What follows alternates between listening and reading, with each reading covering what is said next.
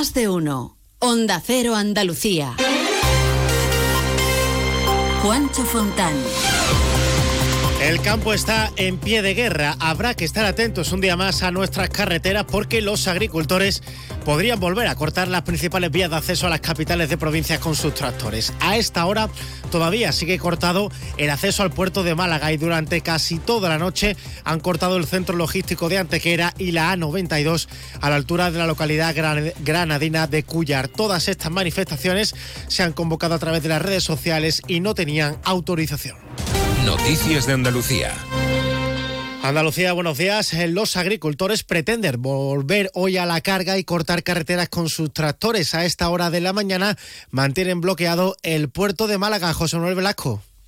Medio centenar de tractores continúan bloqueando los accesos al puerto en la segunda jornada de protestas de estos. Ayer, más de 200 ajenos a organizaciones agrarias se concentraron con sus tractores en los accesos a la entidad portuaria en las zonas de San Andrés y Alameda de Colón, bloqueando así todos los accesos a las instalaciones portuarias. El ayuntamiento recomienda el uso de transporte público para evitar el caos circulatorio vivido ayer por numerosos conductores, ya que distintas vías continúan hoy también cortadas al tráfico.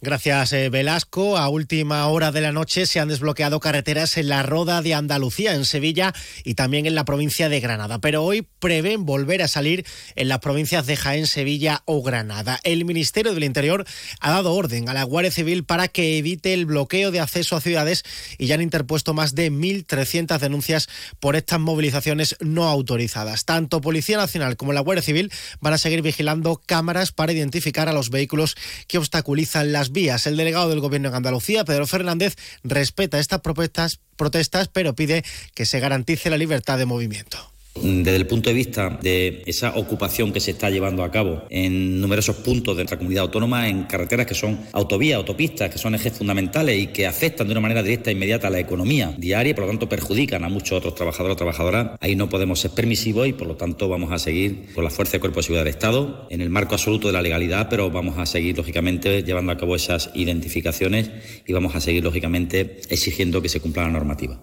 Pues lo que piden los agricultores con estas tractoradas son mejoras para el campo y precios justos y critican además las políticas agrarias de la Unión Europea. Estamos reclamando los precios del gasoil, los precios incompatibles con la parte de Marruecos y eso, que no, le, no tiene punto de comparación con los nuestros, porque a nosotros no nos, nos exigen muchísimas cosas que a ellos no las exigen. En la burocracia no nos dan agua para poder sembrar y la maquinaria cada vez más cara. Lo que estamos intentando es una mejoría del sector primario. Sin sector primario no vamos a tener comida, por lo menos de calidad. De momento ya han conseguido que la presidenta de la Comisión Europea, Ursula von der Leyen, hable de agricultura y retire su propuesta de reducir a la mitad el uso de pesticidas ante la presión de los agricultores en media Europa. Desde la organización agraria COAG, el secretario provincial de Jaén, Andrés Góngora, recordaba que era una mala idea desde el primer momento era un despropósito absurdo, que además sin consultarlo con el sector agrario y sin ningún criterio, ningún rigor. Nosotros celebramos que se haya podido rechazar con el voto de los europarlamentarios eh, y ahora lo que hace falta es que esto se acabe enterrando del todo.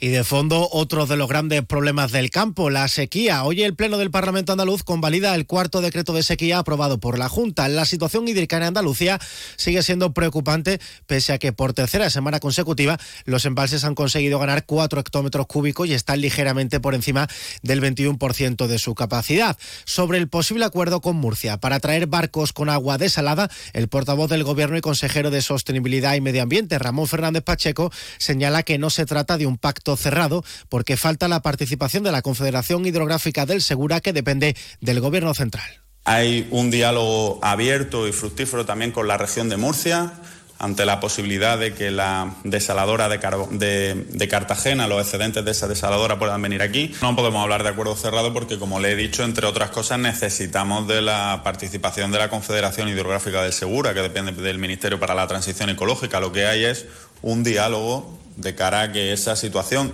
excepcional pudiera ser resuelta. Por su parte, la ministra Teresa Rivera se ha comprometido a apoyar el traslado de agua desalada desde Cartagena a Andalucía 7 y 25. Hay muchos tipos de energía, pero hay una que hace que todo avance, creando oportunidades de futuro impulsando una industria verde, potenciando el desarrollo sostenible y generando bienestar. Una energía que lucha contra el cambio climático y respeta el medio ambiente. Descubre, conoce, aprende y disfruta de todo lo que las energías renovables pueden hacer por ti. Y haz brillar tu energía. Junta de Andalucía.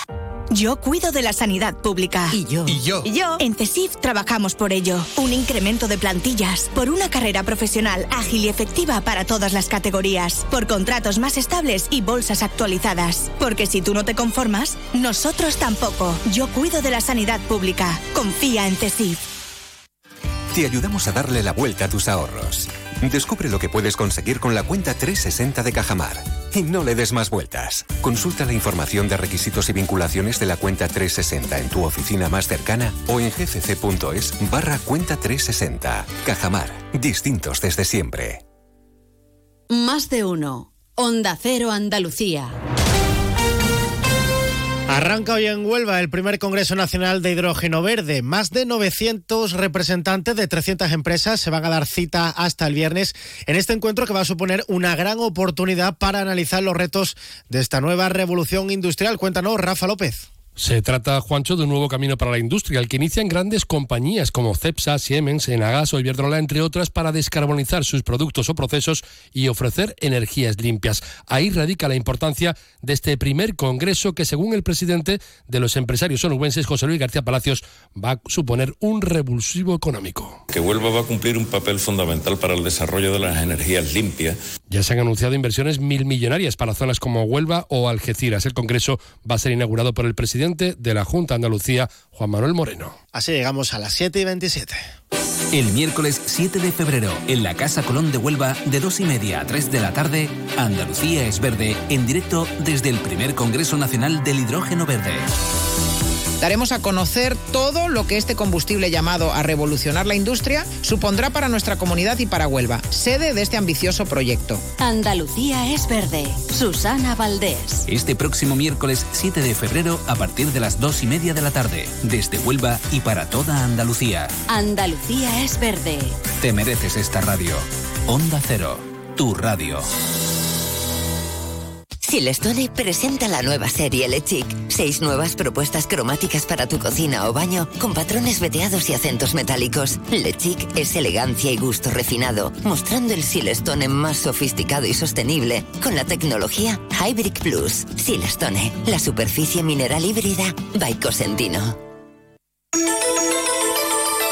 Social Energy, la revolución solar que recorre Andalucía y que te hará ahorrar hasta un 80% en tu factura de la luz con nuestras instalaciones fotovoltaicas. Te ofrece la ronda de tiempo y temperatura en Andalucía. En Algeciras nubes y claros y 13 grados. En Almería cielos sin nubes tenemos 11 grados. En Cádiz cielos nublados y 13 grados. En Ceuta amanecemos con cielos parcialmente despejados y 14 grados. En Córdoba amanecemos con 5 grados y el cielo cubierto. En Granada 5 grados y cielo despejado. Con Social Energy, pásate al autoconsumo y genera tu propia energía, con una garantía de hasta 25 años y con posibilidad de financiación. La revolución solar es Social Energy. En Huelva, cielo nuboso, humedad del 94%, 8 grados. En Jaén, cielo despejado, 8 grados. En Jerez, a esta hora, neblina y 12 grados. En Málaga, nubosidad en aumento y 12 grados. En Marbella, el cielo está prácticamente despejado y hay 10 grados. Y en Sevilla, niebla a esta hora, cielos nublados y 11 grados. Desafía los límites con Social Energy. Calidad imbatible, precio invencible. Si no, trae tu presupuesto y te lo mejoramos. Descuentos de hasta 3.150 euros con tu instalación premium con dos baterías. Cinco años de garantía en tu instalación con primeras marcas y dos años de seguro todo riesgo gratis. Pide tu cita al 955 44 11 11 o socialenergy.es. La revolución solar es Social Energy.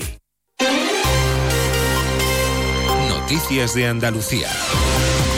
Más noticias de nuestra comunidad que vuelven a partir de la una de la tarde con un avance de la actualidad de este miércoles y a las 2 menos 10 todas esas noticias más ampliadas se la cuenta como siempre nuestro compañero Jaime Castilla mientras siguen informados en su sintonía de Onda Cero con Carlos Alsina. Muy buenos días.